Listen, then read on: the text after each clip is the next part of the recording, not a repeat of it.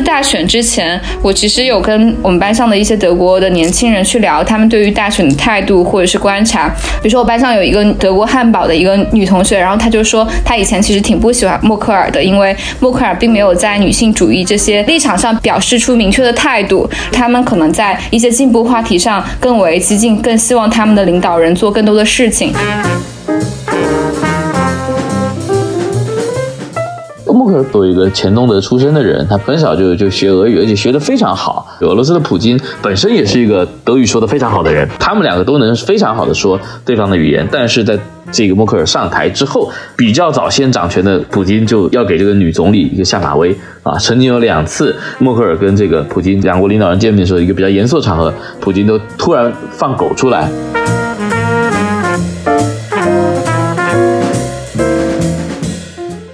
克尔他之前那次讲话的时候，让大家不要去看望爷爷奶奶嘛，后来就突然在中文的微博上就火了，这个“铁娘子泪洒议会”这样的一个标题，他在中国的媒体上的报道和在欧洲媒体上的呈现是很不一样的。欧洲媒体上更多的是在强调他自己东德作为科学家的一个经历，但中文的媒体上就会更加强调他的一个他的一些个人的特质，希望说把默克某种程度还是塑造成一个 icon。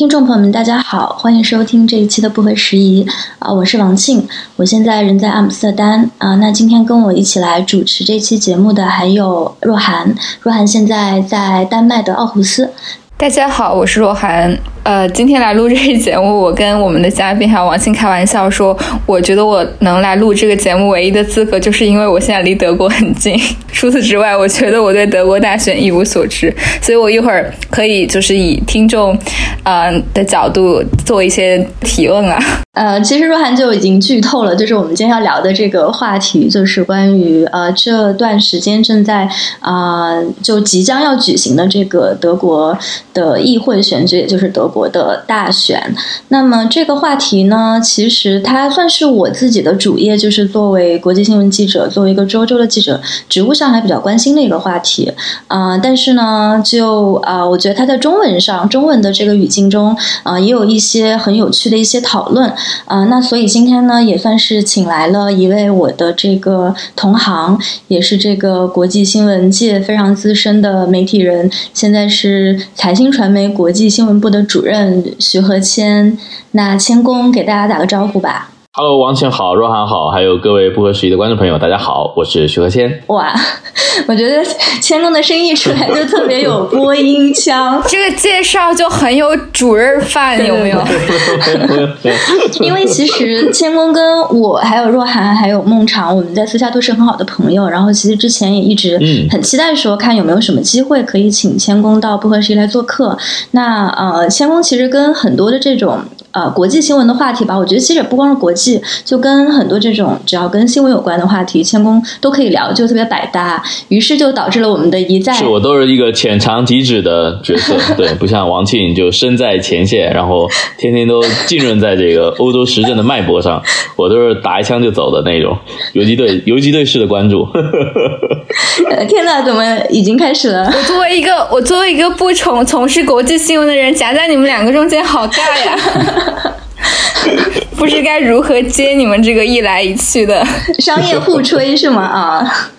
对对对，好，那就互吹就互吹到此为止，对对对，接下来吹默克尔，OK，接下来吹默克尔，对对对，然后嗯，对，所以其实。之前也是很想就是聊，就是看跟千公会有一个什么样的话题可以可以可以聊一聊嘛。因为其实我们私下聊的蛮多的，但是这种就是出来做节目好像还挺少的。就是我们也很希望说可以跟千公有个机会可以坐下来好好聊一些啊严肃的话题啊，就假装严肃的话题。嗯，于是就想到了最近的这个德国大选。那么嗯，德国大选呢，其实啊，因为它。对德国来讲肯定是一个特别大的事儿。就如果你最近去看这个德国的媒体，然后呃，大家基本上都是在讨论这个事情，加上这一届的大选，它除了它是这个呃新冠疫情下就举行的一次大选，它另一个非常特殊的一个面向就是这次大选之后，默克尔的接班人就会啊定下来。那么在默克尔之后的德国会有一个什么样的走向啊？那现在是一个很引人关注的问题啊，因为现在的这个基本的一个局势啊是。呃，默克尔应该是在呃去年的时候是确认了，说他不会呃继续呃担任他所在的这个精英盟的这个党派的党首，然后也不会再就是继续参加这一次的德国大选的竞选。于是大家也是很早有这个心理预期，就是说那默克尔他在这次大选之后就会呃卸任。那至于说他的这个卸任者是谁，那我觉得这次大选有一些比较有趣的地方，比如大家可能传统上会觉得德国。大选是一件相对比较稳定的、可期的，没有什么戏剧性、可预测性比较高。对对对啊，但这次还挺乱的。是是是，所以就也是有一点点这个这个悬念吧。所以那我们其实今天也就是想说，借这个机会来啊，一个是可能简单的先聊一聊德国大选，但是我觉得最主要的还是我们想聊一下就是默克尔这个人，因为我觉得像我自己在欧洲这么多年啊，我在欧洲的这呃九年十年的时间吧，其实基本上就是默克尔他执政的一个可能中后期，就是一直就是在默克尔的这个光辉的照耀下。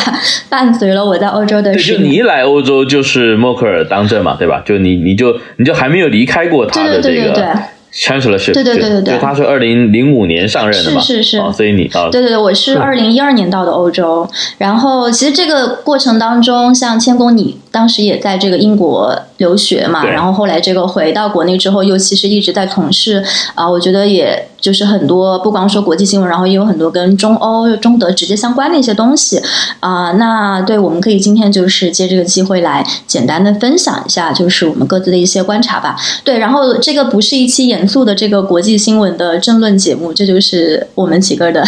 假装严肃的 一次聊天，嗯。对私房话，对对对对对。那我觉得，我觉得我们从这个，我们从年轻的先开始吧。就是我们，我和千空还有若涵，我们三个其实相当于说是在不同的阶段，然后都在欧洲生活过。然后我算是这个时间可能待的最长的，但是若涵呢是呃大概一个月之前吧，就也是刚到了欧洲。所以我想先把这个第一个问题，就是啊，算是抛给我们三个人，但可能请若涵先来聊一聊，就是我们个人从个人的角度，就是对莫。默克尔的一些这个比较感性的认识，包括就是这个若涵，你到了欧洲之后啊，你现在对于啊德国，然后对于默克尔，或者说有没有说因为这个地理距离上更近，然后而更关注这次的大选和关注默克尔这个人？肯定是有的，因为我是到了丹麦之后才发现，丹麦和德国之间的不管是文化上的交流，还是经济上的交流，其实非常非常密切。其中一个很重要的原因，当然是因为他们地理位置上相隔非常近。比如说，从我所在的城市奥胡斯到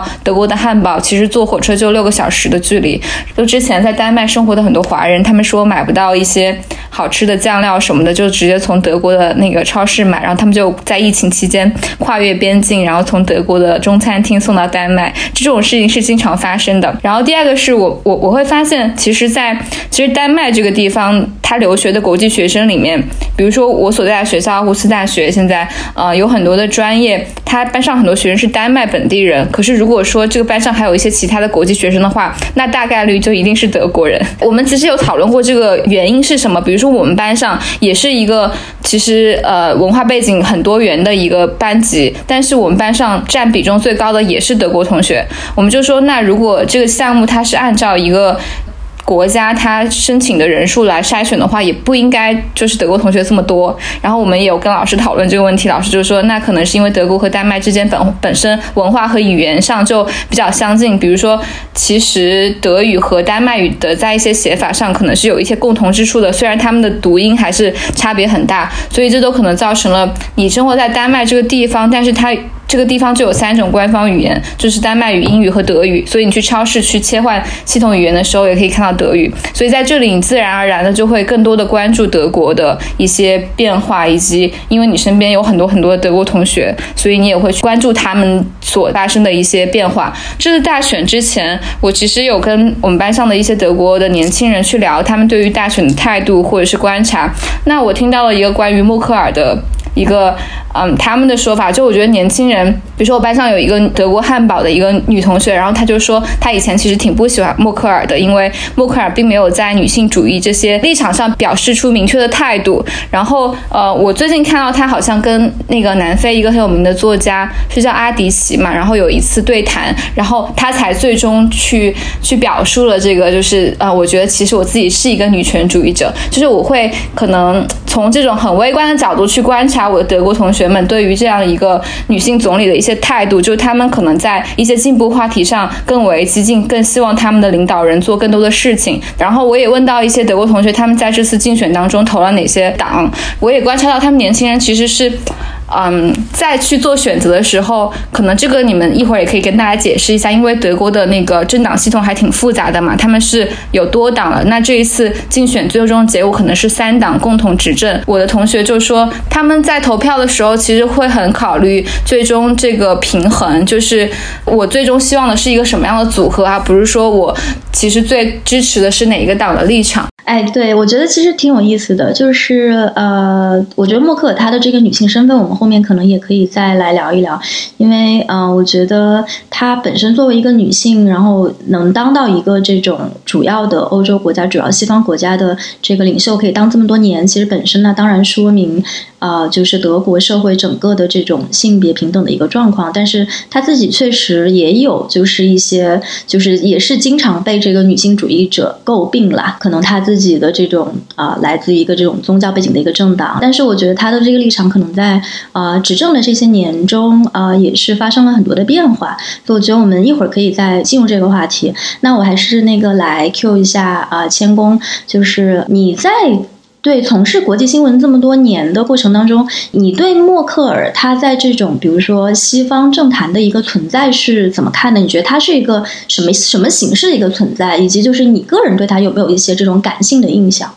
呃，我从感性的印象说起吧，就是说我我在一六年的时候啊，在呃德国呃访问过大概三个月。那那那一年呢，二零一六年刚好我我我应该是遇到了德国的某些地方的这个联邦州在举行他们这个州层级的选举，所以呢，我有一次在呃在柏林近郊刚好遇见了默克尔本人出席的造势活动。那那我们作为这个行业的从业者呢，当然就很有兴趣的就围上去啊，去去吃了吃了一下瓜，就看看说这个呃德国的主要的政治人物像默克尔这样总理级别的人，他怎么样跟群众互动。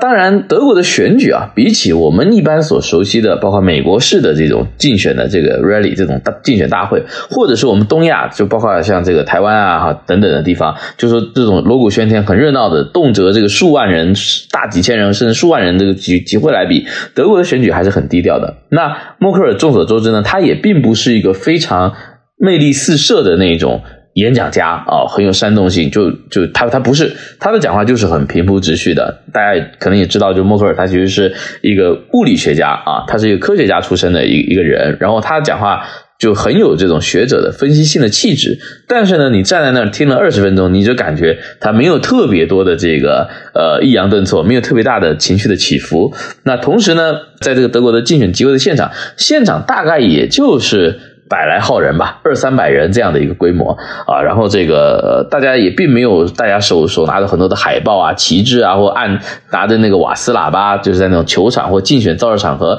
常见那种瓦那种瓦斯喇叭来来来来来造势，没有，就大家就很很安静的这个聆听呃默克尔演讲，默克尔也并不会就是像奥巴马或者这种亚洲的政客讲没两句，然后就要跟台下。Echo 一下就要呼应一下，说大家对说对不对啊？大家我我们能不能啊什么的，就并没有，就德国选举没有这套东西。那话我也就跟这个我们同行的其他小伙伴德国人讨论，那我就说为什么你们的这个选举，包括政治人物演讲听起来这么无聊？从我们东亚人的眼光来看，那真的是啊天哪！对，然后但是他们就说这个其实很大的程度上是吸收了这个纳粹啊，包括希特勒崛起的时代的传统。那在希特勒这个政权。在二次大战当中覆亡之后，当然战后的东德并没有呃这样的形式意义上的选举了啊，他走的是另外一套制度。那西德的这个到到到之后统一后的德国的这个整个政治传统就是非常警惕过于煽动性的政治人物的说话方式啊，大家会对这个东西本能的产生反感，然后以至于呢，在各种选举的周边当中也不提倡啊，这个大家拿着很多的这个。呃，旗帜啊，大家拿着很多的这个锣鼓喧天的乐队啊什么的，然后去去营造一个非常宏大的、大家集体感动的这种类似类宗教的这种场景。他们说，这是他们现在非常警惕的啊。所以就大概可能只有在德国这个极右翼的政党，就是要叫叫叫做德国选择党，当然被这个党有点被视为异端了。就所有的主流政党是不愿意跟这个党商讨联合执政的可能性的啊。所以这个党几乎可以说是很难有机会进入联邦政府。啊，但是呢，这个党就是说，他的只有他的造势场合会看到人民群众就拿着这个德国的这个黑红金的这个三色国旗，很自豪的以一个德国人啊作为宣传。但那但是在其他的政党的机会当中，大家并不会特别扎眼的去把政党的旗帜、候选人的这个海报就做的非常大，然后这个呃弄得锣鼓喧天啊。这个是德国，我觉得选举文化一个比较有意思的，也就很安静，然后也比较理性。嗯嗯嗯，哦，这个还挺有意思的。我自己在欧洲这些年当记者嘛，其实也是在一些场合，然后有见过默克尔。然后第一次见到他应该是二零一七年的九月份，然后当时去德国也是去报道这个大选，然后当时去的是汉堡。就汉堡在德国是一个还挺特殊的一个城市，就它其实相当于说是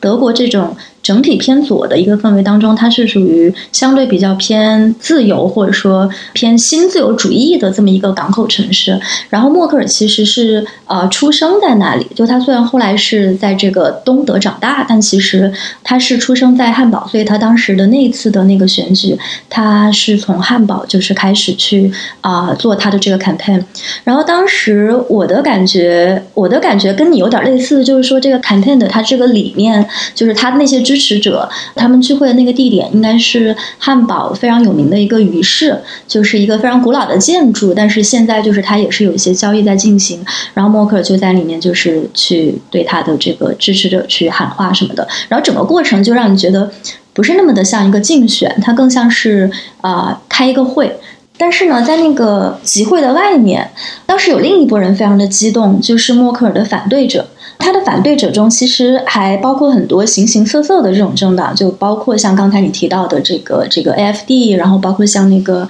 现在就是或者有有一些年历史的那个 Pegida。比那个 IFD 就是在更极端一点的一个一个党派，就完全没有在这个议会里面有呈现的一个党派。然后除此之外呢，左翼其实也有很多人在反对他，就包括像刚刚若涵说的，就有一些这种年轻一点的这种左翼，可能觉得他在性别议题上的这个呃站位不够进步。但是呢，同时其实也有默克尔他自己的这个基本盘，就是他所在的这个联盟党，然后他自己是属于这个这个基民盟的一部分嘛，然后其实是一个这个有比较深厚的呃基督教传统的这么一个政党，他。他的那个政党里头的很多人后来反对他，却是因为说他在性别议题上的这个走向好像走的有点太激进了，就他不像一个基督教徒了，就是也会有这样的一些反对的。啊，声音。然后除此之外，也会有，比如说像绿党，就当时在汉堡的那个集会上，他特别强调了汉堡有一条河叫做这个易北河，一七年左右吧，当时堵塞的特别厉害，所以就影响了很多的这个航运。所以当时默克尔去到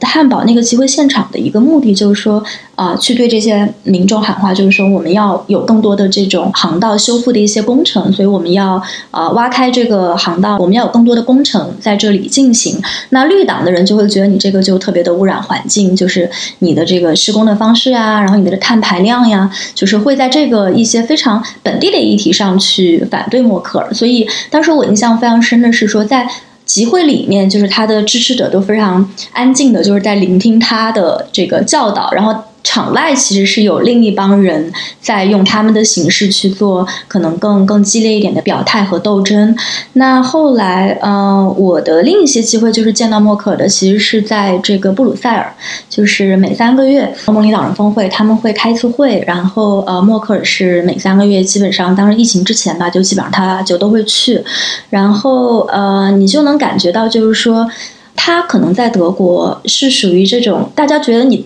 差不多我能接受默克尔，就是我哪怕不支持他，但是我可以接受他执政。啊，但是呢，我在接受他执政的时候，特别是年轻人，好像会有那么一点点，就是觉得啊，心不甘情不愿的，就是觉得啊，虽然你还行吧，你也代表一定的稳定，代表一定的秩序，但是我们作为年轻人，我们好，我们好像会倾向就是更酷的一些选择。所以我这些年在欧洲遇到的很多的年轻人，他们。很少会表露出自己对默克尔完全的接受和支持，就他可能会说，我觉得默克尔还行，但是就一定会有一个但是在后面跟着。我觉得这也是年轻人就是说去表达说自己跟老一辈的这种政治家或者说建制派的一个不同的一个方式。但是我想我想说的是，在布鲁塞尔，就是对默克尔的这个评价是可能比德国这种相对更呃有反差或者是有代际差别的这种印象不同的是，他在布鲁塞尔就是被视为是一个欧盟的拯救者，他到哪里都会是记者特别追捧的一个对象。他在布鲁塞尔得到的那些尊敬，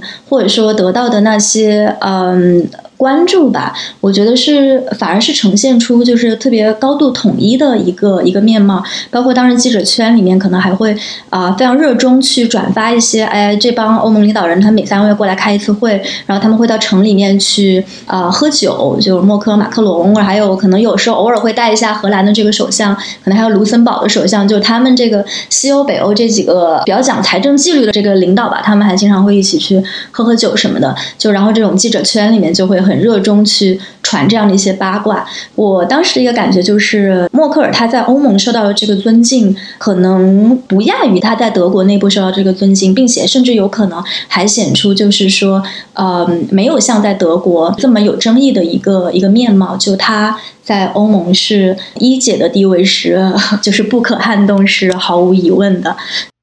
而且在他这个卸任之后啊，就是说今年，当然他这个卸任也分两步走啊。三年前吧，二零一八年的时候，他其实先交卸了这个呃联盟党当中的这个基督教民主联盟 CDU 的这个。党主席的职务，当然这个交接并不算特别顺利，因为他的接班人极度难产吧？啊，就原本这个他其实最熟意的，呃，被大家称为小默克的一个人呢，接班并不是很顺利啊。就现在的德国国防部长，这个德语吧，大家一般叫他这个阿卡卡，就是 A K K 啊，三个字的这个缩写。他们这位女士呢，接班并不是很顺利，但是他作为这个德国总理的地位呢，就像你刚刚说，就对我来说，就作为一个国际新闻的观察者或工作者吧，你就感觉默克尔他在过去的十几年来一直算是欧洲政治的一个常量啊，就说如果有很多的变量，其他的国家。每隔三年、每隔五年诞生一个新领袖，但我们就感觉默克尔在那儿啊，我自巍然不动。感觉欧洲就是东边有普京，然后这个西边有默克尔，两个轮流这个稳稳的坐庄坐在那儿，然后静观这个风云变动啊，大概是这种感觉。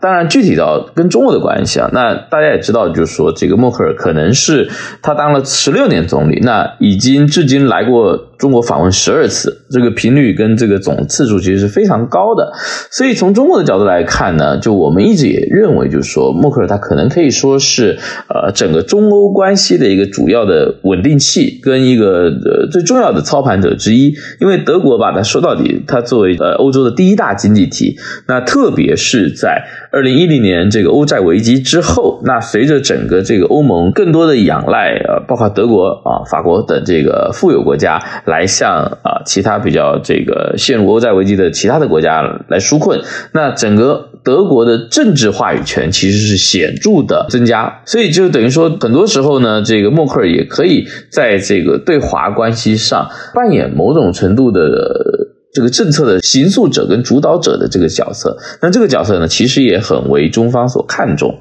那在上个礼拜有一条其实有点令人悲伤的新闻，大家可能未必有注意到，就是说，呃，德国的新任驻华大使啊，这个 Jan Packer，那他他有一个中文名字叫贺岩，那他在啊上个星期不幸的过世了。这条新闻引人注目的有两点，第一，这位贺岩大使呢，他才来中国其实才没多久。才刚刚结束了到中国的隔离啊，他在他这个人事命任命是八月多发布的，然后所以他大概是这个八月多来到中国，然后进行隔离，一直到上上个礼拜五，在九月三号那一天，他才第一次在。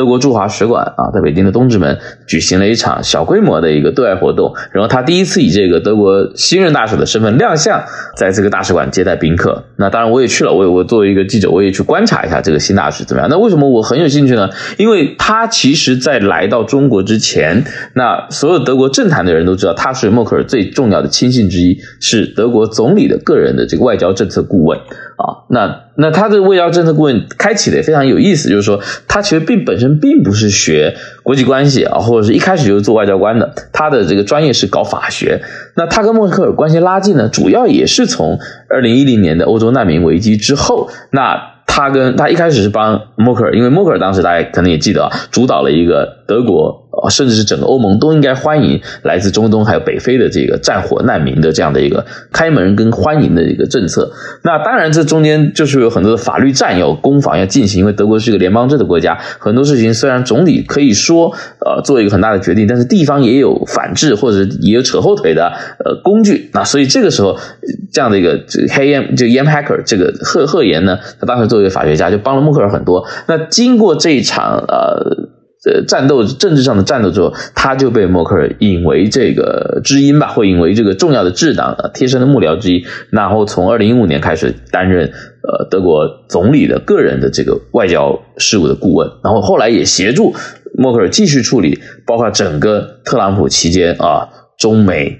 然后还有欧美关系的这个起伏跌宕，那包括跟这个俄罗斯的这个所谓的北溪二号，就是说从一一条从俄罗斯，然后直接通到这个经过北海海底，然后直接通到这个德国的天然气管道的这样的一个呃施工的这个谈判的过程啊，等于说烟海可中间参与的非常多。那当然这个中间也包括跟中国的关系，所以我们可以看到，这默克尔在呃这个临别之际啊，安排自己的贴身顾问来做。驻华大使，他其实有两重意思。第一重就是，当然我要卸任了，那我我对我身边的人要有所照顾，对啊，都要都要给他们找更好的出路，这是所有的政治人物的人之常情。那第二个呢，我们可以看到说，默克尔其实是很希望他这个对华比较积极稳健，还有这个呃，虽然时有分歧，但是也愿意正面的去看待分歧，跟在不忽略或不假装没看到分歧的基础上，仍然去积极的维护可合作的面向。啊，这是默克尔一直对华的态度嘛。那他也希望他的这个政策的这叫什么？这 legacy 吧，能够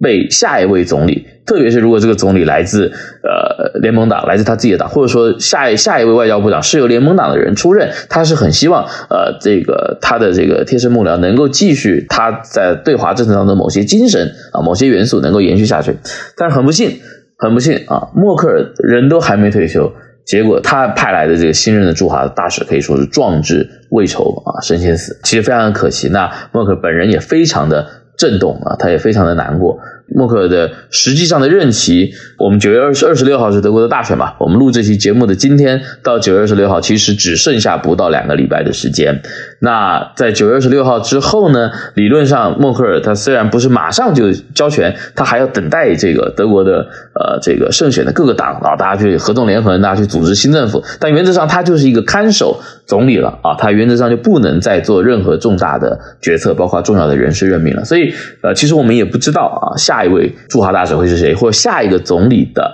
德国总理的对华态度或对华的政策风向会不会比默克尔来的更强硬？会不会让这个中德以及广泛的中欧关系之间起更多的波涛？这个其实我觉得都是至少我们在中国的人吧，以及我相信可能在德国或在欧洲一部分关心这个中欧关系的人，大家也都有一点忐忑或有一点小心脏吊在嗓子眼的这种感觉啊，这是我的猜测。不知道王庆或这个若涵有没有类似的感觉？在欧洲？对你刚刚说到这个，我就想起，其实，呃，确实，为什么大家对默克尔信任这个事情，就是 in general，我觉得其实不管是说他。对德国的意义，还有包括它对全球的一个意义，非常重要的一个原因，我觉得确实也是因为它并不光是德国人的默克尔，它其实某种程度上也是欧欧洲的默克尔和世界的默克尔，所以他留下的这种政治遗产，包括最近大家也都在讲，其实也不光是说在德国的境内，其实也包括他的很多的这种外交的遗产，然后包括刚才何先提到的这样一个非常用心的、非常微妙的，以及我觉得肯定是花了很多的呃心力去构思的这么一个人事任命。可以看出，就是说中欧关系或者说中德关系，啊，在默克尔他自己的这个评价体系当中是处在一个非常高的优先级的，就是在当他去考虑说德国的对外关系的时候，那中跟中国的关系是非常重要的一个关系，并且他是，我觉得他应该是这种欧美一线的政治家当中很早就意识到这一点的一个政治家。那这两年可能因为说跟就中国在。国际上的一些这种这种形式，很多这种西方国家在他们大选的时候开始更多的去关注说对华的一些议题。但是我觉得默克尔他对中国的这种态度，包括那其实被中文互联网上大家很津津乐道了。比如他以前就是啊跟李克强一起去超市买菜呀，然后他就是可能他在任的这些年，我不知道这样准不准确啊？就他可能是不是每年都有访华？如果不是因为疫情的话，可能不到每年，呃，但是反正我们到到从。二零零六年上任，然后到二零一二年是十二次，呃，到二零一九年是十二次嘛，但也差不多了，反正至少每一年半就可能是是这样的，是的啊。啊，对他就是属于那种会呃高频度去访华，并且非常重视说跟呃中国的关系，以及我觉得呃去跟中国的这种顶级的政治家去建立私交的这么一个人。嗯，那其实现在呃，我觉得在现在这种世界的政坛上，如果你说现在一线的政治家当中仍然。愿意说去采取对话互动，跟中国对话，而不是说去对抗和遏制的这个一线的政治家，那默克尔肯定会啊，不说是唯一一个吧，但肯定至少排名前三吧，就有影响力的这种政治家，而且是比较惊艳的。对对对，是，毕竟这个大家就是谈论默克尔不可忽视的是他的一个出身背景，但虽然他在生涯的早期很不愿意过多的强调这一点啊，他并不并不想让这一点变得呃让自己觉得很特殊，但是。无可避免的，所有人在谈论呃到默克尔的时候，都会谈她的东德背景啊。她是一个东德的牧师家庭出身的一个女孩子，而且在一九八八年啊柏林墙倒塌的时候，其实默克尔已经是个大人了，她已经三十五岁了。那到这个一九九零年德国统一的时候，他在统一后的德国开始加入政坛，他已经三十六、三十七岁了，就已经他的前半生可以说是在在在东德的社会主义体制下度过的。那虽然他并不是东德政府的一员啊，他在东德时期也并没有啊从政。但是呢，这个无疑的，他是了解这一套，包括像中国这样的类似的体系，社会主义国家的呃行为方式啊，政治文化呀，然后这个内政外交的很多的权重考虑，还有这个议程酝酿的方式，确确实跟跟跟西方体制是是很不一样啊。但是与此同时呢，他在这个德国统一之后，开始他在东德一个比较小的政党叫民主觉醒党，然后呢，后来这个党很快的在德国统一之后并入了基督教民主联盟，然后他就以一个中间偏右的这样的一个政客的啊。方式当然很也很幸运的被这个当时推动德国统一的西德总理，后来也成为德国统一之后联邦的第一任总理啊，这个科尔给给看中，然后一路提拔，然后到最后两个人啊也有一点算师徒翻脸吧，但是后来这个默克尔后来居上，就成为了这个基民盟的领导人，在野期间潜伏数年之后。在二零零五年当选啊，胜领导基民盟胜选，然后成为这个开始成为德国总理。那这一路上，大家其实也会知道，说他忽然从一个东德出身的人，变成了一个呃西方主要国家的代表性面孔之一，而且他这个资历随着资历的演进，他甚至成为最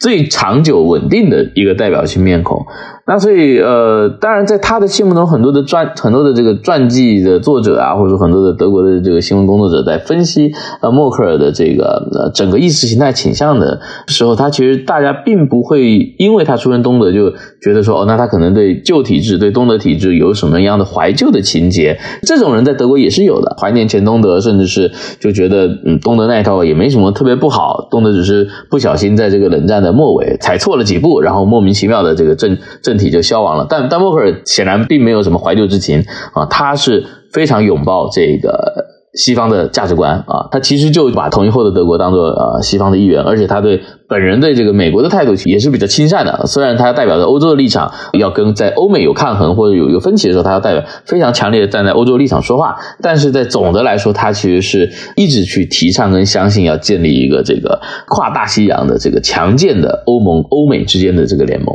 那这也是为什么这个特朗普过去执政的这四年一度让默克尔非常的痛苦，那甚至就开始去重新反思，就是说那可能欧洲要开始要靠自己了，因为因为美国显得越来越不靠谱，而且美国的这种政治体制就川普开了个头之后，可能会有更多的不靠谱的领导人通过美美式的这种总统选举而诞生。当年有人开玩笑嘛，就说这个奥巴马卸任的时候跟默克尔告别的时候，那就有一点把所谓西方的这个西方世界领军棒子传递给默克尔的这种感觉。但是我们现在看到，连默克尔都准备要退场了。那下一个谁能来接这个棒子呢？一个是接这个欧美之间的这个所谓西方同盟的这个棒子，第二个就是说你刚刚想的欧欧洲自己本身。那下一个欧洲的一哥或一姐可能会是谁？那那当然很多人说，那可能法国的这个马克龙。那好像很有机会。马克龙年纪相对轻，而且呢，他的总统任期，呃，明年还会再有一次连任的选举。如果他看起来连任没什么问题啊，明年五月他获得连任的话，他可以再干五年的啊法国总统。那相对于一个今年九月。底或十月产生的一个德国新总理，但是马克龙的这个权威、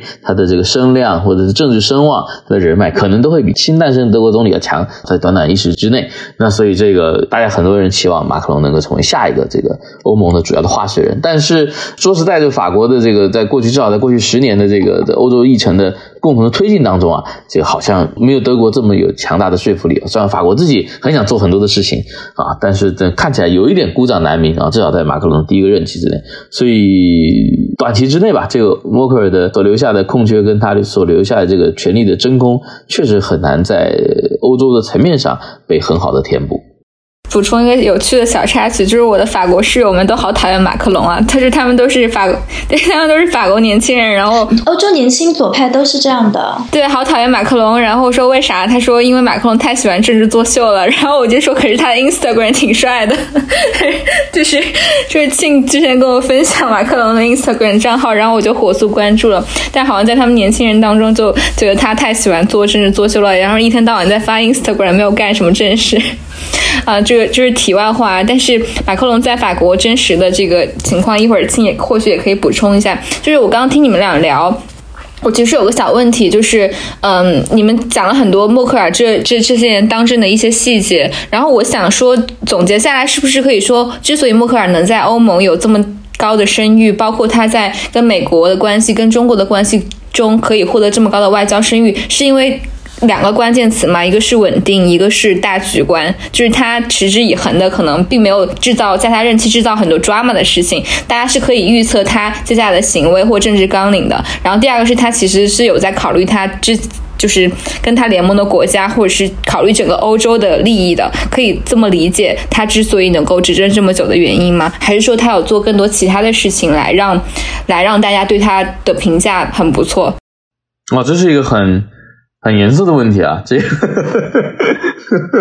就是他为什么可以对掌权这么久，以及他做对了？你觉得你们觉得他做对了什么事情，或他做了哪些特别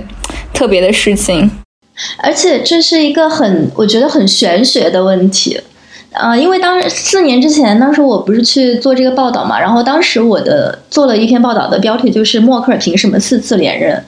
然后，所以他在四年之前，当时他是否他为什么能连任，就已经有很多各种各样的一个一个猜测吧。然后，呃，我觉得需要意识到的是，说他能连任这么多年，啊，不代表他没有反对者。就刚像刚才我开开头的时候说，他的反对者其实也许跟他的支持者是一样多的。啊，但是我觉得德国人他们在选选举的时候，呃，还是比较务实的一个，就是投票的一个方法。就是我虽然没有说我百分之百的觉得默克尔是一个非常完美的候选人，但是出于策略性投票的一个原因，我还是会支持他去上台。我觉得这中间当然跟德国的一些这个体制有关系，就是比如说德国不是美国那种就两党制的，就是你直接就是投。就投给总统这样的一个选举的方式，它有一可以让你去，就是有一些这种迂回的渠道。那另一个很重要的方面，啊，这个其实也是他的很多传记作者，包括很多的媒体记者会提到的一点，就是他是一个特别特别善于妥协的人。他的他到最后其实已经就是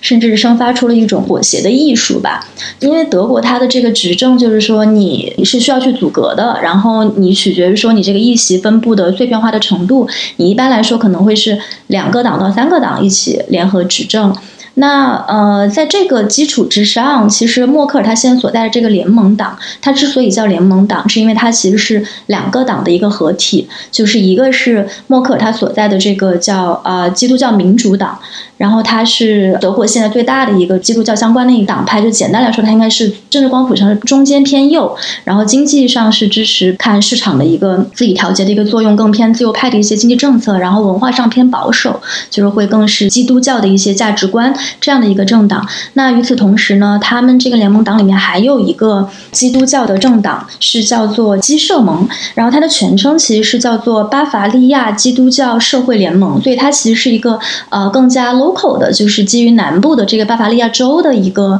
政党。政治立场上，它其实跟基民盟是差的不太多，但是后来由于难民危机啊，然后由于这种一些呃人事的变动，所以后来出现了一些分化，但大体上可以这么去理解，就它算是说呃基民盟跟基社盟这两个是姐妹党，所以你可以想象默克尔他自己日常面临的一个场景，就是他首先需要先去处理说自己联盟党内部的一些呃利益的权衡，然后在联盟党的这个层面去形形成一些共识，形成一些声量，然后之后再在这个联邦的层面，就是去寻求说自己的这个内阁中，比如说如果你跟这个社民党一起执政的话，你要怎么样去争取他们对你的这个政策的一些支持，然后那再到欧盟，那我们知道现在欧盟可能在这个特别是中文的语境下吧，就是大家会觉得就是一个散装欧盟，非常难以去呃达成协议，非常难以去达成一些共识。但是不可否认的是，默克尔在位的这些年，欧盟还是做成了很多事。所以你可以想想象到说，他的这种平衡的艺术，他在处理一些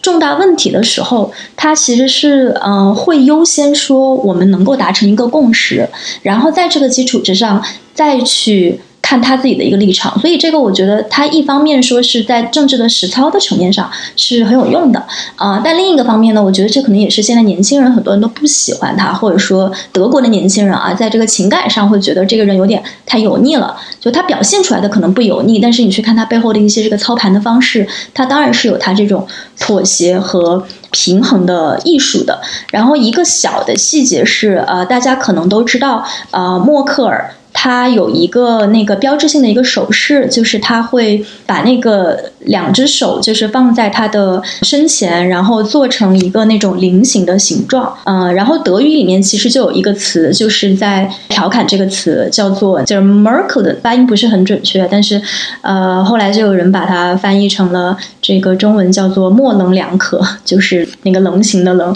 啊、然后意思就是说他不决定不表态，他只是在出现一些危机的时候，他会去做那个救火队长。嗯、当然，后来难民危机的这个事情可能改变了很多人对他的看法，但是大体上，这是他一直以来，我觉得能够在西方这样一个，特别是德国这样一个呃议会制的一个国家，然后他去平衡各方，然后去啊进行博弈，然后能够在位掌权很多年的一个很主要的原因。是，我觉得对于这个刚王庆已经很好的解释了，从呃欧洲内部的角色呃角度和德国的角度来看默克尔的这个呃妥协的艺术。那我觉得，如果对于其他的欧欧盟以外的这个行为者跟互动者来讲，我觉得默克尔呃的一个关键词其实就是稳健跟可预期性。啊，就是说大家知道，呃，默克尔的坚持跟方向在哪里，默克尔的主张是什么？那他不会为了自己的短期的政治利益或者短期的选举利益，一下子然后就就就把外交关系当做他这个作秀的一个筹码啊，或者说随意折腾的一个一张牌。包括比如说，我觉得像很明显的是俄罗俄罗斯跟这个欧盟的关系。那俄罗斯跟欧盟的关系，默克尔本身来讲啊，作为一个前东德出身的人，他本身就对俄罗斯有很多复杂的情感。一方面，他当然不喜欢啊，当年苏联相当于这个实际上用这个军事跟这个政治的压力，然后来操控东德的这个社会的发展方向，以及这这整套东西，这个整套政治文化，他他是他对前苏联体制当然是他没什么好感的啊。他是一个从少女时代从从就很希望去西方旅游的人，而且还一度非常的哀叹，就说啊自己是不是要等到六十岁退休之后才能获准到美国去玩一玩啊？他是一个从小就非常这个啊反感这一套这个不能与西方接触的禁令的这样的一个人。但同时呢，另一方面，他也出生在东德，他十几岁很小就就学俄语，而且学得非常好啊。他甚至还因为学俄语的成绩好，呃，多次的获得了到这个呃苏联啊，包括到莫斯科或者到苏联其他的地方去去旅行访学的这个机会。所以他对俄罗斯的这个民族文化、语言、文学是一是朗朗上口，二内心也是非常欣赏的。包括他担任总理之后呢，当然他的对手很有意思，就俄罗斯的普京本身也是一个德语说的非常好的人啊，因为他曾经在苏联崩解之前呢，这个 KGB 出身的这个克格勃特工出身的普京就就常年驻扎在东德啊，所以都就是他们两个都能非常好的说对方的语言，但是在这个默克尔上台之后，比较早先掌权的普京就要给这个女总理一个下马威啊。曾经有两次，默克尔跟这个普京两国领导人见面的时候，一个比较严肃的场合，普京都突然放狗出来啊，就 literally 是真正的放狗出来。一次是普京突然掏出一只小狗说：“来这个送你当礼物，一只毛茸茸的小狗。”那当然这个是有一点。就是刻意的凸显，就开你玩笑嘛，凸显你是个女性，对吧？然后呢，好像你是个女性，那我送你个宠物狗吧，是这种这种感觉。那当然，默克尔觉得这是一个羞辱。那还有一次呢，是这个普京在自己度假的一个农庄啊，比较轻松的一个度假场合接待默克尔。大家知道，一九九五年的时候，默克尔曾经被狗咬过啊，而且还受伤了。咬了膝盖，伤得很重，所以从此之后他就挺讨厌狗了。然后普京他肯定是知道这一点，所以他就刻意的放一只很大的这个大黑狗出来，然后在这个客厅里面走来走去，还去闻这个默克尔的腿啊什么的。那默克尔当然就非常的囧，然后这个腿也夹得非常紧。就大家随便一搜 Google 默克尔跟狗，你就会看到这张著名的啊新闻照片。所以这这这其实都是呃普京特意设的一个局跟跟羞辱啊。所以这导致默克尔此后这个德国跟俄罗斯的这个这个外交部门在约定两国领导人见面很多。细节都要重复、严肃的重申，这一次不能有狗出现啊，不能让在这种受囧的事情再发生。但即便如此，普京对他这个这么多刻意的小动作啊，但是呢，尤其在最近这一两年，默克尔即将卸任了。大家也知道，欧盟跟俄罗斯的关系从二零一四年克里米亚危机，也就是说，俄俄罗斯通过军事介入以及这个操作公投的手段，让原本属于乌克兰的这个克里米亚半岛。从一九五零年代，这个就属于乌克兰的克里米亚半岛，改变了国际法上的边界，然后并入俄罗斯联邦之后，欧盟跟俄罗斯关系就很差很差很差啊！其实现在还是一个不正常的状态。但是默克尔就一直说，我们不能永远让这个事情下去。默克尔说，一方面我们要支持乌克兰啊，拿回这个克里米亚半岛主权的这个诉求，但同时呢，也不能因此就完全封锁、冷冻住我们跟俄罗斯的关系。他也主张说，俄德之间的这个所谓的北溪二号的油油气管道是应该盖的，等等。那等于说，默克尔他有很大的这个务实的面向，以及我觉得用大局观这个词是一个非常非常中国式的词啊，就是好像我们就看大局，然后小东西都就可以不论或者这个放边边。那我觉得对于默克尔来说，他可能更更多的是他拥有一个看问题的比较丰富的跟立体的层次感，他可以做到就是说让他的对手以及他的盟友的同时意识到说，我们在一段复杂的关系里面，我们既有。一些分歧，但是与此同时呢，我我们也必须在这些分歧之外，在一些更宏大的背景或更高的程度上去去跨越某些分歧，然后去推进一些他觉得从德国观点来讲应该推进的事情啊。我觉得那这是默克尔的这个对外风外交风格的一个特色啊，就非在立场上，在价值观上非常有层次感的人。我想补充的另外一个点是说，我觉得呃，默克尔他能够执掌这么多年的另一个客观的环境，我觉得是在于说，德国人他们总体对现状是满意的。那这个可能是一个非常这种笼统的一个说法，他社会里面肯定会有不满意的人，而且这些就是不满意的人，他们不满意的层次其实越来越丰富，然后他们能够制造的这个声量其实越来越大。那所以也是为什么你会看到那些。像这种反建制的政党，你其实都说不好它是极极左还是极右。他们这两年就是迅速的获得了很多的声量。我觉得这个现象可能在，比如说在欧洲的很多国家和在美国其实都有出现，就是说大家是因为，比如说我就是很不喜欢腐败的民主党，我不喜欢希拉里这种建制派的人物，所以我要去投一个特朗普出来。我相信德国也有这样的一个选民，也有这样的一些基数。但是总体来说，德国人对于当下的这种不满可能还没有那么强烈，就他们对于。他们在全球化中遭遇的这些冲击，可能不会像美国的这种袖带的工人那么的强烈。然后，那另一个原因也是跟德国的这种选举选举制度有关嘛？它不是那种就是摇摆州，就是讲甚至摇摆州的几个县市就能够决定你最后大选去向的这么一个制度。所以啊，我觉得很多时候就是德国人他们在投票的时候，他们更多的是一个我投给一个让这个社会啊跟。这一届的政府，它最好的方式是跟上届政府不要差别太大，而没有说我们现在就要一场革命，我们现在就要一个非常激进的一个改变。我不知道我的这个观察对不对，谦恭怎么觉得？你觉得默克尔他执政下的这个德国这些年有没有发生一些变化，或者说他现在民意的这种基本满意的一个？状态，呃，是一个表象，还是说从你的观察来看，它也是有这个坚实的现实基础的？呃，我觉得这个东西就是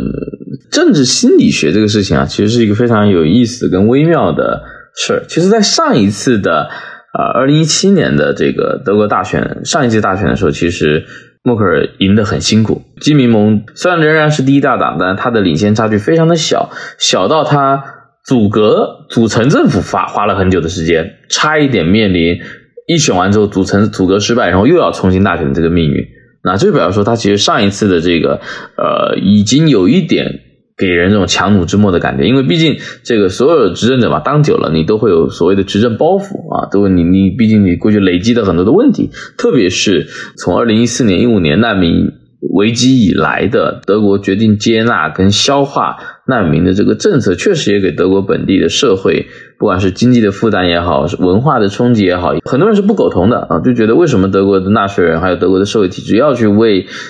叙利亚、中东、北非的乱局去埋单呢？啊，那那为什么默克尔一个人就可以有点独裁的决定了这一点呢？当然，虽然总体上稍微多数偏多数的德国人可能还是决定基于德国宪法所定义的这个人权的。对于全球负有人权责任的这个义务啊，德国是应该做这个事情的，但是并不是所有人都支持啊，比如是而且相当比例的人是不支持的。那这些不支持的声音其实也都在二零一七年的呃大选当中浮现出来。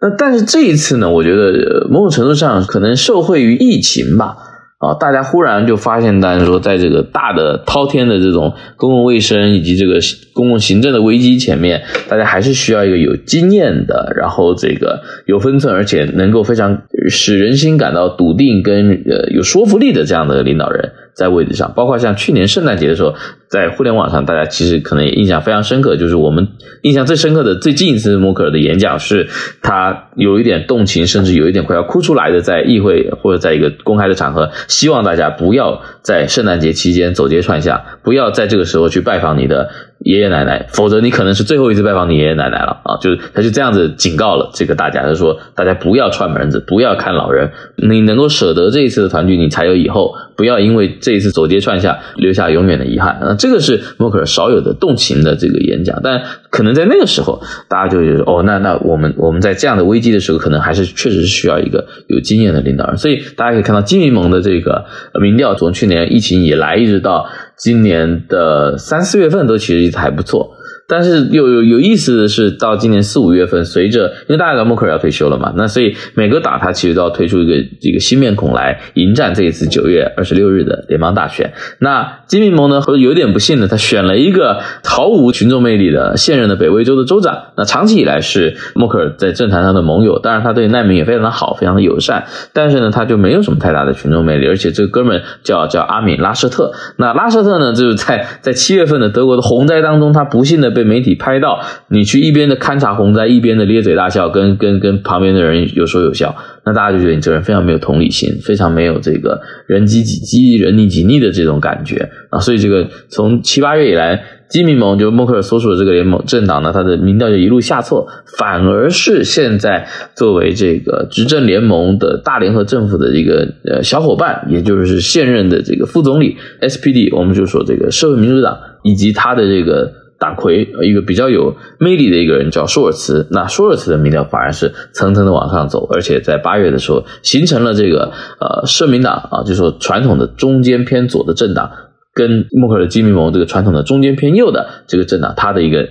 民调声望上的反转，现在至少截止到我们录这期节目当下，距离选举还有两周的此刻啊，这不到两周的此刻，我们可以看到，至少这个社民党它可能成为第一大党的几率，好像略高于默克尔所属的基民盟。当然，呃，如果是社民党上台，成为组阁的主导政党，算不算对德国是一个很大的变化呢？一当然是算的，二呢，但是同时大家也不会有太。大的这种断崖式的断裂，毕竟在默克尔形成的四届政府里面，社民党曾经参与过执政的政权就有两次啊，包括目前的这一次。所以社民党它作为一个德国的另外一个传统老牌政党，它对于执政本身是不陌生的，而且在过去的四年里，它就一直也在现任政府的这个执政班子当中啊。它虽然它扮演的是一个比较小的。我们叫 minor partner 啊，就是说这个那不是主导政党，它是一个担任副手的一个政党，但是也并不是没有经验啊，他跟这个德国官僚体系啊，跟德国民众的沟通也很熟悉啊，所以这可能也是德国的选制跟他的选举体制保证了各个党可以推出新面孔，但同时整个党还有他的这个政策，还有他把握这个政策的娴熟程度呢，是能够保持一定稳定性的这样的一个特性。嗯，其实你刚才说到默克尔，他之前那次讲话的时候，让大家不要去看望爷爷奶奶嘛。我对那场讲话印象非常深刻，因为那场讲话后来就突然在中文的微博上就火了。然后他火的那个呃形式是说，这个铁娘子就是泪洒议会，反正大概类似于说是这样的一个标题。他其实仅只是哽咽吧，好像没有真的泪洒吧，没有所谓的泪洒，我记得。呃，对，有可能有可能是哽咽，对对对，但是。他就非常的有画面感，然后我觉得这个其实对于也是默克尔他在中文的媒体上挺有趣的一个形象。嗯，我记得他当时那场那场演讲中，他也讲到嘛，就是说，就一个是说让这个你要去看自己的爷爷奶奶，然后另外一个他也是反正重申了，就是他对于那些。反对防疫政策的政党的一个不满，呃，因为因为在欧洲也有很很多的这种声音，就觉得，那你既然你要一旦开始防疫，你就是在剥夺人的自由，然后其实这个这种话术也是被很多的这种呃极右翼的政党去利用，包括像这个 AFD，然后默克尔他就就说，他说他是他非常相信启蒙的力量，然后他相信就是欧洲能有今天的成就，都要归功于这个启蒙的运动，所以要去相信科学。他就会 refer 到自己在东德学习的一个经历。他说：“我在这个东德学的是物理，然后如果我当时是出生在西德的话，我可能不会这么做。然后我当时之所以会选择在东德学物理的一个原因是，你很确定就是一个人或者说一个实体，你可以凌驾在很多的东西上，但你不能凌驾于重力之上，不能凌驾于光速之上，也不能凌驾于其他的这种事实之上。”那疫情也不会改变这一点，所以我感觉，当然，他一方面是在重申他的这种就是欧洲的理念嘛，然后另外一方面呢，当那场演讲他在。在中国的这个媒体上的报道，或者中国社交媒体上的呈现，和在欧洲媒体上的呈现是很不一样的。欧洲媒体上更多的是在讲说他在强调说欧洲的这个启蒙运动，然后强调他自己东德作为科学家的一个经历。但中文的媒体上就会更加强调他的一个他的一些个人的特质。就是我觉得中文媒体上其实会希望说把默克某种程度还是塑造成一个 icon。就是虽然刚才何先也提到说他自己本人可能并不是一个说单纯以个人魅力去取胜的一个人，但他因为在位这么多年，他某种程度上已经变成了一个文化符号，他已经变成了一个象征。人们为什么会对默克尔哽咽这个事情这么在意，也是因为他之前有一个铁娘子的形象嘛，就是大家。会把它，比如说跟像撒切尔夫人呀这样的呃铁娘子的形象，就是放在一起，这是我觉得还挺有趣的一个现象。然后另一个现象就是，那默克尔他现在在中文的社交媒体上吧，就也是会经常的以白左的一个形象出现，甚至我觉得白左这个词，可能是不是最早就是 就是为默克尔发明的？可能跟难民政策有点关系啊，跟这个难民政策，对对对对对，就是什么默克尔又圣母啦什么之类的啊，就那我记得那几年。一四年、一五年、一六年，这个这个论调还一度还比较流行啊。是的，是的。然后现在也没有任何一个人可以取代，就是默克尔作为白左和圣母的这种形象的代言人。对，就岿然不动。对，这么多年过去了，默克尔一定觉得，要是他懂懂一点中文，他就觉得莫名其妙。我是一个开玩笑，我是一个中右翼政客，好吧？我带领着基督教民主联盟，我怎么变成一个白？我为什么变成一个白左了呢？对，是是是，一定觉得莫名其妙。嗯，是是。如果比如说，如果中德之间跟就是是跟中美之间那种在打舆论战的话，那这个说法肯定也是会被德国境内的这种呃，就是默克尔他党内的反对者，就也许会被就是转载过去，说，哎，你看，就是默克尔他其实是一个，就是就是左派，对对对，就真的是没有想到，这其实也是，嗯，这其实这不过这个东西确实严肃的说，也是默克尔他这个政党吧，一个一个这几年来的一个，大家就觉得确实这个基民盟啊，在默克尔的带领之下变得。一直向这个中间路线修正啊，一直一直，当然从整个光谱来说，确实就是默克尔把他的这个党越带了，有点越带越左，或至少往中间走。那所以这个东西在基民盟内部也不时的遇到来自右翼的压力，因为很多老百姓原本是基民盟的这个支持者，就觉得那你现在不够右了，你背弃了我们的这个信条，那我为什么不去支持更右的？就认为说哦，德国就应该有主流文化，我就应该有主流族群啊，比如说德国人就应该是。传统的固有的那个德国人的样子，那那些移民啊，亚洲人、中东人、东欧裔的都不算真正的德国人。虽然他能说德语啊，这这种人其实，在德国也是存在的啊，未必是种族歧视，但是他有明显的种族分野的这样的一个概念。他觉得我们这些人世世代代生在德国讲德语的人才是真正的德国人，然后你们那些刚来三十年、刚来二十年的人，就严格来说。不算我们德国主流人群的人，这种人也是有的。那这种人他可能就不会不满于默克尔把基民盟往往中间带，那甚至是一开始若涵是早先提到这个。前两年这个同性恋婚姻在德国合法化这个事情，基督教民主联盟他说说到底是个基督教政党，他没有办法公开的去赞成。但我记得他当时采取的策略就是开放党内的议员，就是党议员可以自由投票。最后当然这个事情就在他的这种默许之下，在德国就通过了。那但这个事情从进步主义的角度来看，那是一个跨越啊，是一个性别平权运动的胜利。但是从保守主义，特别是从这个比较严苛的这种狭义的保守主义来看，那他可能是觉得是是一次不该做的妥协，或者是。默克尔的一次弃守啊，对这个所谓的欧洲传统基督教文化的一个弃守，所以，所以这个确实也让现在基民盟面临很大的压力吧。他一方面往左靠啊，往中间靠，但是呢，很多政策上看来还是不左不右。那但是他原本的右派的那个那个基础正在被其他政党掏食，正在被挖墙脚。嗯，对，我记得那场投票他自己应该是投了弃权，这可能是在他自己能够允许的范围内。去给到的最大的空间了，就是我把这个舞台打开，然后你们来做。但是我自己的话，我还是有我自己的一些一些信仰。所以这些年，其实你也真的很难看到说他在具体的一些议题上的个人看法。对，那我那其实我有一个特别，就是说，如果就刚刚前聊到白左啊，聊到这个中文互联网上对默克尔及其立场的评价，那其实是不可避免的，就是要去谈到他当年在二零一四年的这个对难民持的就是欢迎态度的这个这个政策，而且他也不断的希望去说服德国。国内的其他的政客也好，或他德国社会也好，就是我们应该做到，而且我们可以做到去接收这个难民。那王信，我知道说你那个时候就反正在这个事情的高峰，你你人刚好就刚刚到了欧盟。那你当时你的印象中是默克尔他为什么要做这个决定呢？以及你所接触到的普通的欧洲人或普 specifically 来说是更普通的德国人，他们怎么看待默克尔做的这个决定？你还有一点印象吗？嗯嗯，对，其实这个问题，我觉得它直到今天在欧洲也还没有结束，所以那个二零一五一六年的时候，当时应该只是一个开始。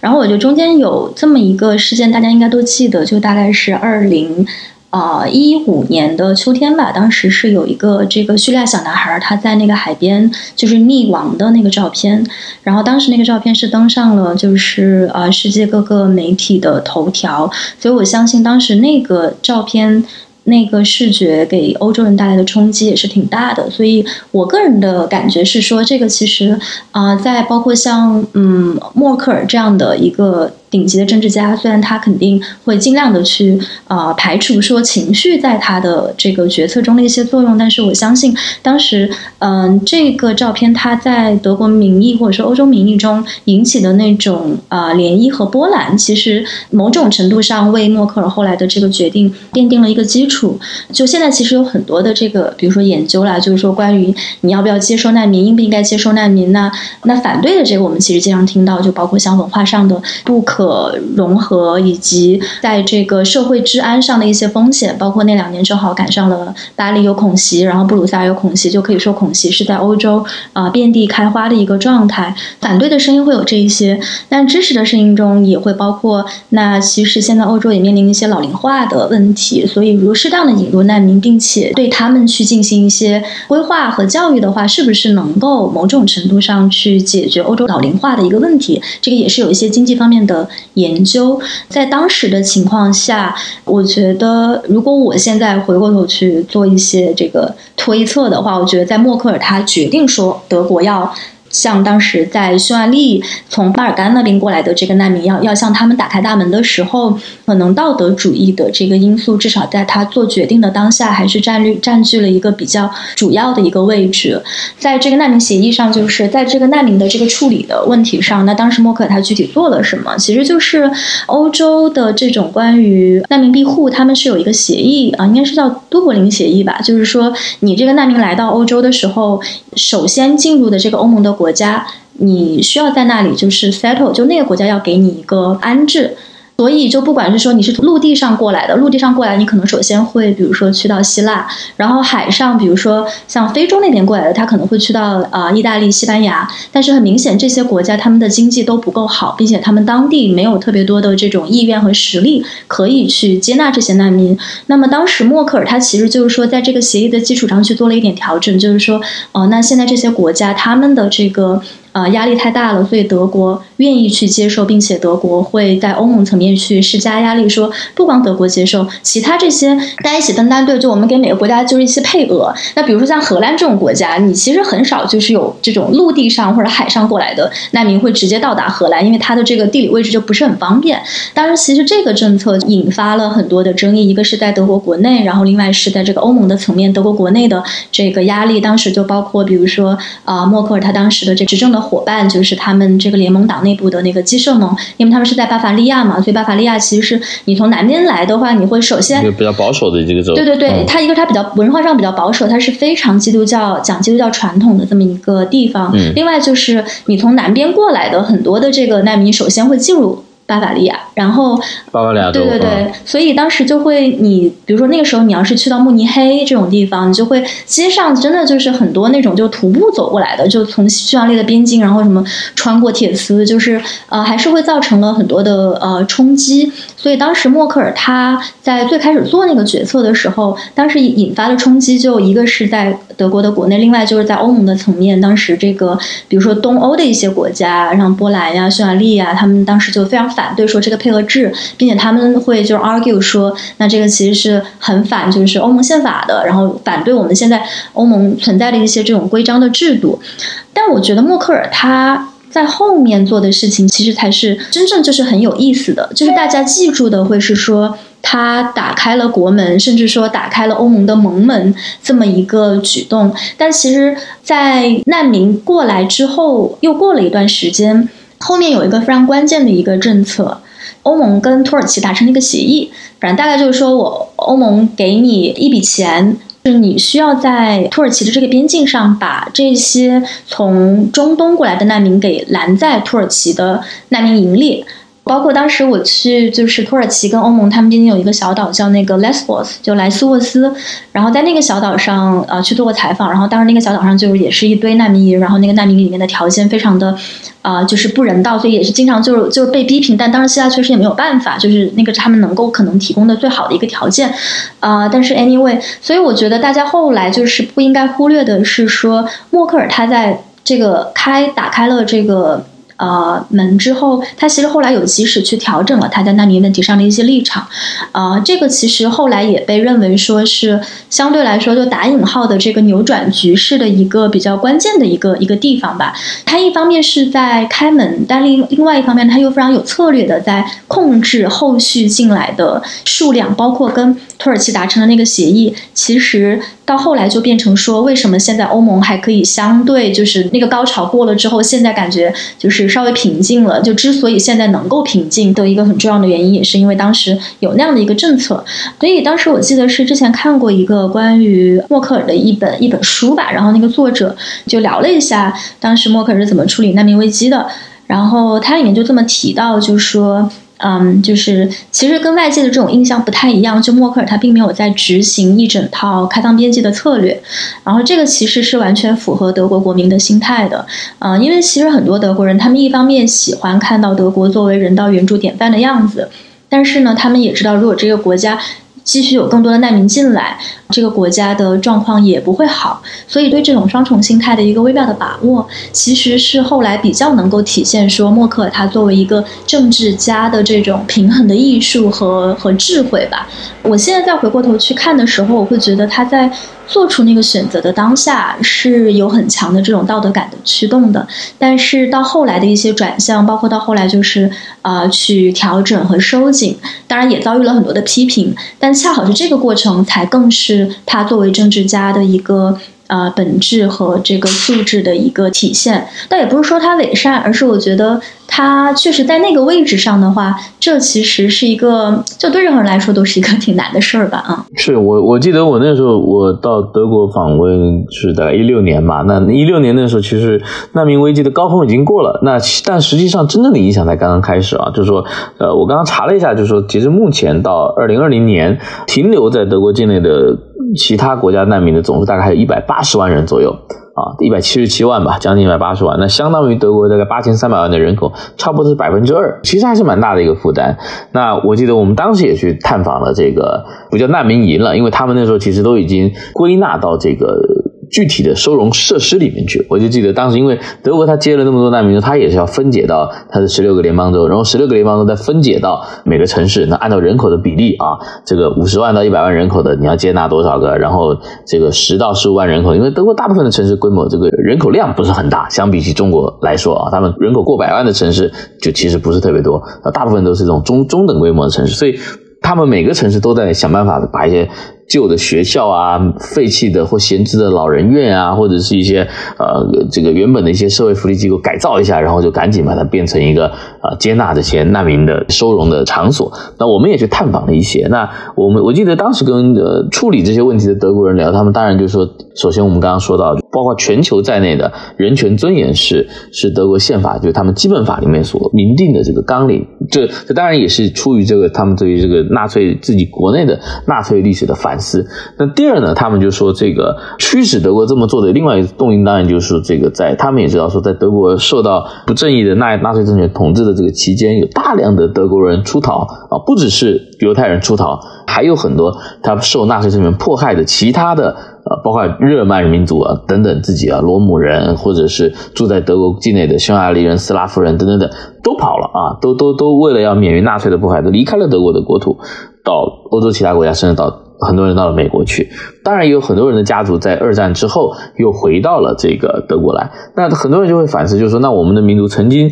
在我们遭受不幸的这个政权统治的期间，受到别人这么大的恩惠跟接纳，那我们现在这个有能力了，我们也应该啊做这样的事情。这个是他们的这个第二层的这个心理上的一个动机吧。那当然，第三层就是说，二零一四年达到高峰的一个中东跟北非的难民危机，其实是跟二零一一年以降的中东北非的所谓阿拉伯之春啊等等的一系列的这个中东跟北非国家的很多的革命跟这个动荡的情势有关。那这些动荡的情势呢，其实至少来说，在当时。的西方媒体舆论里都是同情这个啊许多国家的反对派，尤其像叙利亚这样的地方，那西方舆论是大面积的去反对。呃，叙利亚的现政权就是这个阿萨德家族是他所所所统治的这个政权，而是去同情，倾向于同情反抗这个阿萨德政权的反对派。一开始他们在在思考这个开放难民政、接收难民政策的时候，可能也有一定程度上是呃希望让这些人免于啊这个遭到现政权的报复或者说战争的这个战火的吞噬。呃，但是比较有意思的就是，我记得我当时也见到了一批来自叙利亚的难民。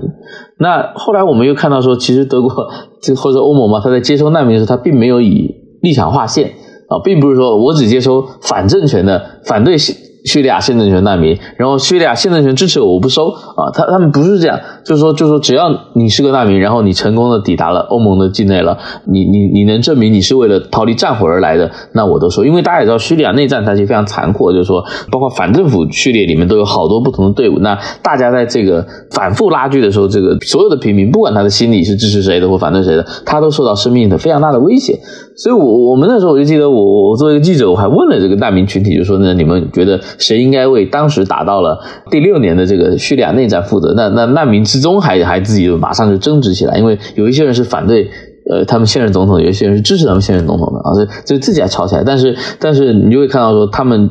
虽然政治立场不同，但同样都受到了内战的这个战火的战火纷飞的这个生命的威胁，然后决定。舍弃自己的家业，舍弃自己的财产，或本国国内享有原本可能是医师、工程师等等专业地位，愿意来到德国暂时栖居于人下，然后重新学德语。因为德国要求他们就说，你你你可以打工，你可以合法打工，打一些零工，但是你打工条件是你必须学习德国语言啊，这是德国一个很很强的坚持。他对于这个呃移民，所有移民的融入，他有这个语言观，所以他们就非常艰辛的在在那开始牙牙学语。还有一个德国社工跟我聊，那那我们就说呢，你做了这么多。然后也被误解，然后被你们这个很多德国的国内的人骂，就说你们为什么要要要要照顾这帮别的国家来的人？而且很多人其实穆斯林，跟我们的宗教文化什么信仰都不一样。当时还有很多的这个人，就包括像发生一些恐袭事件啊，或者动辄发生一些涉及到难民的或移民群体的这些嗯强奸事件啊、社会治安事件的时候，其实这个政策时不时都会受到很大的抨击跟压力。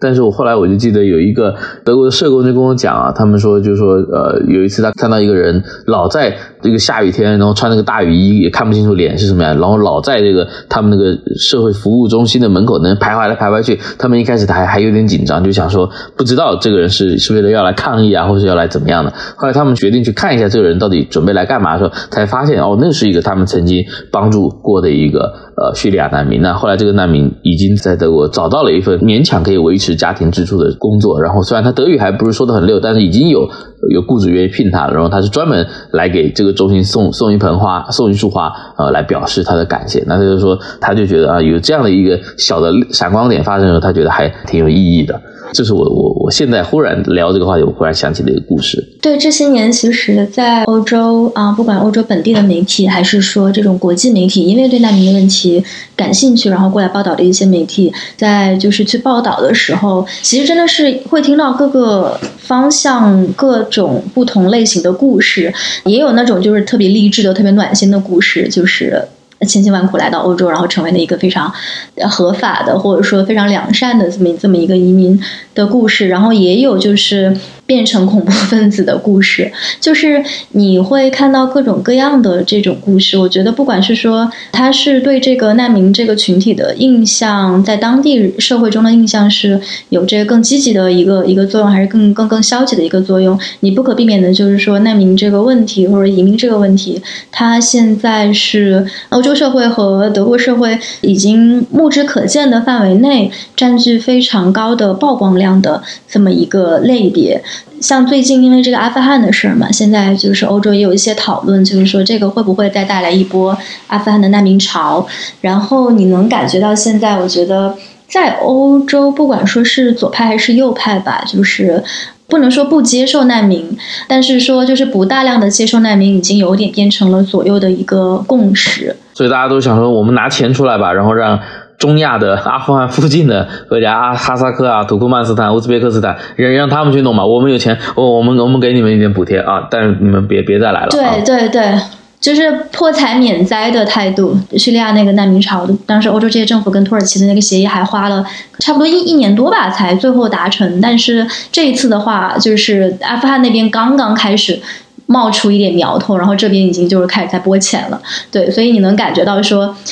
舆情的水温是有很大的一个变化，嗯，是这点在丹麦感受也很明显，因为正好丹麦政府最近通过了一个那个第三国设置难民的法案嘛，就是直接给钱让他们直接在就近附近国去安置，然后我们就不再接收你们来到我们自己的国家。我在丹麦也觉得，就不管是左翼青年还是右翼青年，对难民这个问这个问题，其实都还持挺保守的态度，在最近这几年